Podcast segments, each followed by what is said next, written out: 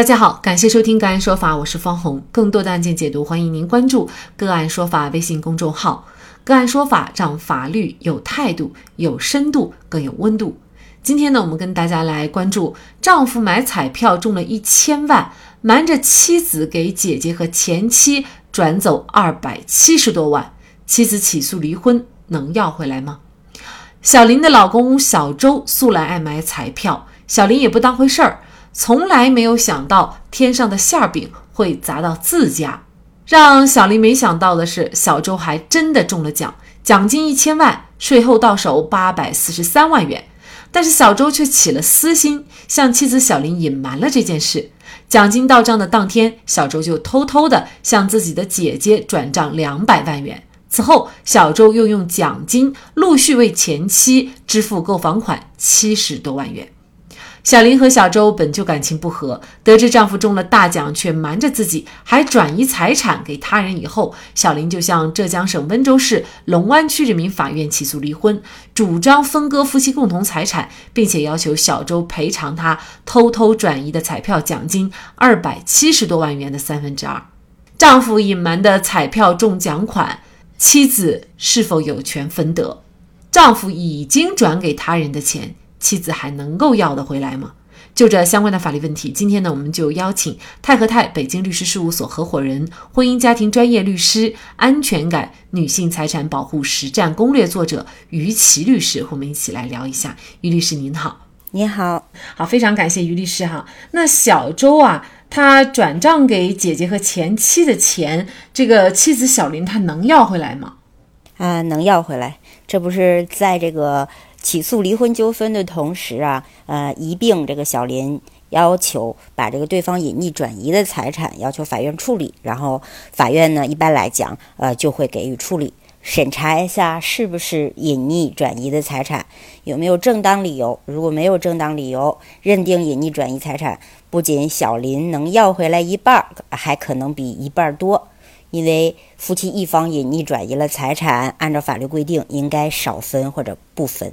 嗯，所以他小林他的诉求就是啊，要求小周赔偿偷偷转移的这个彩票奖金三分之二哈，超过了三分之二这个比例呢，他又超过了一半儿，就是他应本来应该有的一半儿。那么是不是这个超出的部分属于也是对于丈夫小周的一种惩罚呢？对于隐匿转移财产的部分是可以用惩罚的机制的，法律有规定。隐匿转移的钱财的这个部分啊，呃，他可以少分或者不分。一般来讲呢，就是隐匿转移这个人呢，他转移了二百七哈，他这二百七十万他分百分之四十，然后小林作为他配偶能分百分之六十。呃，但是不是隐匿转移的那部分，这八百四十三减去这二百七，剩下这部分就应该是一人一半来分了，嗯。像这个案件当中啊，法院呢确实他最终啊认为啊，就是小周呢要向小林赔偿，就是他转移的金额的百分之六十哈。他其实，在我们看来，这个丈夫小周他是恶意的去呃转移财产，但是呢，呃，作为小林来说呢，他还不能够全额的去索要，多支持了他百分之十的这个财产。嗯，为什么会是这样呢？他本来就不具有全额要这个的权利呀，因为这部分钱本来就是夫妻共同财产，他不是说这个小周转移了，小周就一分都不应该分呢。啊，我们要看到这个小周的贡献，就是他自己中彩票中了一千万呢。说实话，在小林在这个案子当中，他也就是天上掉馅饼嘛，白来的这一笔钱，只是她老公确实恶意了，但是这个恶意，它的惩罚性。不应该那么高，就是每一个法律过错，它对应的惩罚都要跟这个过错的这个程度成正比。这百分之十的惩罚金，这就是已经是法律度量了之后一个非常正常的惩罚标准了。那如果是小周他假如隐藏的特别好，然后呢，小林呢，呃，他也不知道。他最后知道的是，在小周已经把这些钱都挥霍的差不多了，或者是很好几年以后，他才知道有这么一件事儿。那么在这种情况下，小林还有可能把这个其中的属于自己的一半儿呃要回来吗？呃，正常的夫妻之间呢，在这个离婚的时候，大部分人都会要求调查对方的收入的流水的啊，就是这个银行卡流水。调查流水的时候有这个进账税后八百四十三，然后以及这个出账，很多人就会在流水上显示，那大部分人都会知道。那么假设他真的就不知道，待他知道之日起，他可以另行起诉。不过这个时候另行起诉的案由会有所变化啊，他可能就要起诉这个小周和他姐姐之间是一个赠与无效，小周和他前妻之间是一个赠与无效，他要起诉这个合同赠与无效这样的一个纠纷和诉讼了。但是不管怎么样，法律都能够保障他有一个起诉的权利的。这个，即便法院最终支持他要回一半，但是对方如果实在没钱，可能也是陷入执行难的一种状况了。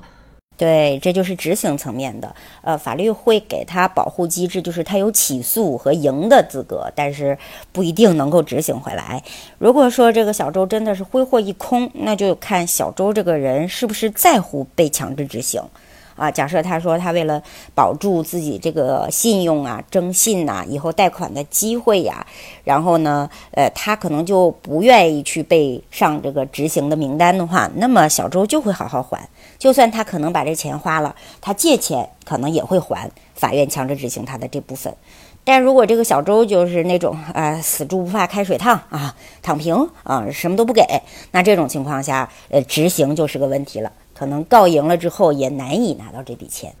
所以对于这个一方的这种大额财产啊，而且呢是要隐瞒另外一方的这种情况，您觉得这样的行为，就是作为婚姻家事律师，您怎么看呢？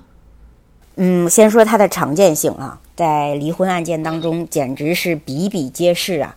当然了，像这个咱们案件中这种小周，他是一个呃很那个低级的做法啊。被法院一查就查到了。那么我们呃在实践当中看到很多很高级的做法，那什么都有哈，合理的消费呀，然后呃适当金额的曲线呐，以及投资投资，然后假装成失败呀，各种方式，哎，法院也是拿他没招儿啊。那除此以外呢，还有一些就是也。看起来也是挺明显的隐匿转移财产的情况，其实法院也在自由裁量权这一块儿呢，就是比较难以惩治他们。呃，有很多原因呢，因为第一呢，法院的银行流水的调查有的时候根本波及不到那么多年的。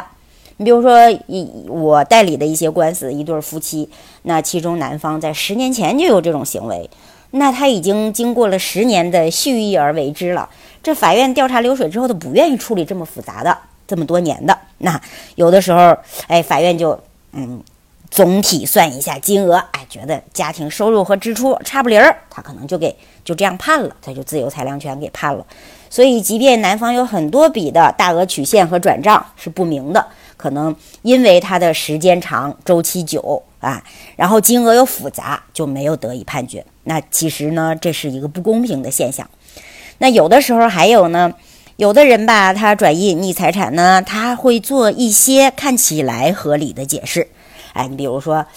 这是公司周转呐，或者是我原来就欠人家钱呢，啊，或者是哎，我这是一笔投资款呐。总之有一些合理的解释，哎，时不时的也会被法院采纳，因为毕竟这个。呃，有一些做生意的人，他的账目上就会长期的会有一些大额的进账进出，他法官又不是过日子的这个其中当事人之一，他也很难撇清说哪一笔是真实的，哪一笔是虚伪的。所以，哎，这个很多当事人铤而走险啊，冒着这个嗯隐匿转移可能会被分到百分之六十的这个风险，也要去这么做啊。当然，跟这个惩罚力度比较低也是有关系的啊，因为。了不起，被抓住了，也就是多分人家百分之十嘛，所以很多人就还是依然在这样的一个行为当中，嗯，那么我们也希望司法能够越来越公正，在这个婚姻案件中保护这个啊被转移隐匿和财产的这个就是受害这一方哈。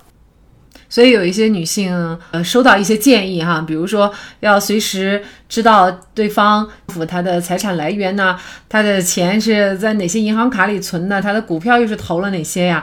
如果是从这个方面来去提醒的话，呃，似乎对于维护一个啊幸福的婚姻，也不见得是件好事哈。嗯，你说的对，我们律师有的时候也会给这个建议，你要偷偷抄下他的所有的银行卡卡号。但是话说回来，只要对方有心，没有做不到的事情。你说对吧？他，你抄了他这一堆，说不定人家还有更小的银行呢，你不知道的啊，或或者人家有更绝妙的方法，比如说以公司的名义去转移隐匿财产，那你就抄了个人的也没有用。所以其实这是二人合力，其利断金，这种夫妻经营的信念的问题，这是双方是不是有信任的问题。就是在家庭当中，嗯，其实占这个财务弱势的一方，他往往都面临这个风险。那我们要是劝这个被受害一方的心理，怎么劝他平衡呢？也就是说，毕竟这个家庭财产主要是由另一方创造的，呃，另一方动了隐匿转移财产的心思。那如果财务还转移的也不是特别多，还适当的话，那可能。哎，毕竟钱是人家挣的，咱们在家里当家庭主妇，那可能你就没有办法，而且法律也不可能保障到你每一个细节都公平。有句话叫“你相信什么，就会链接到什么”，信任是一种难得的美德，在夫妻之间尤为珍贵。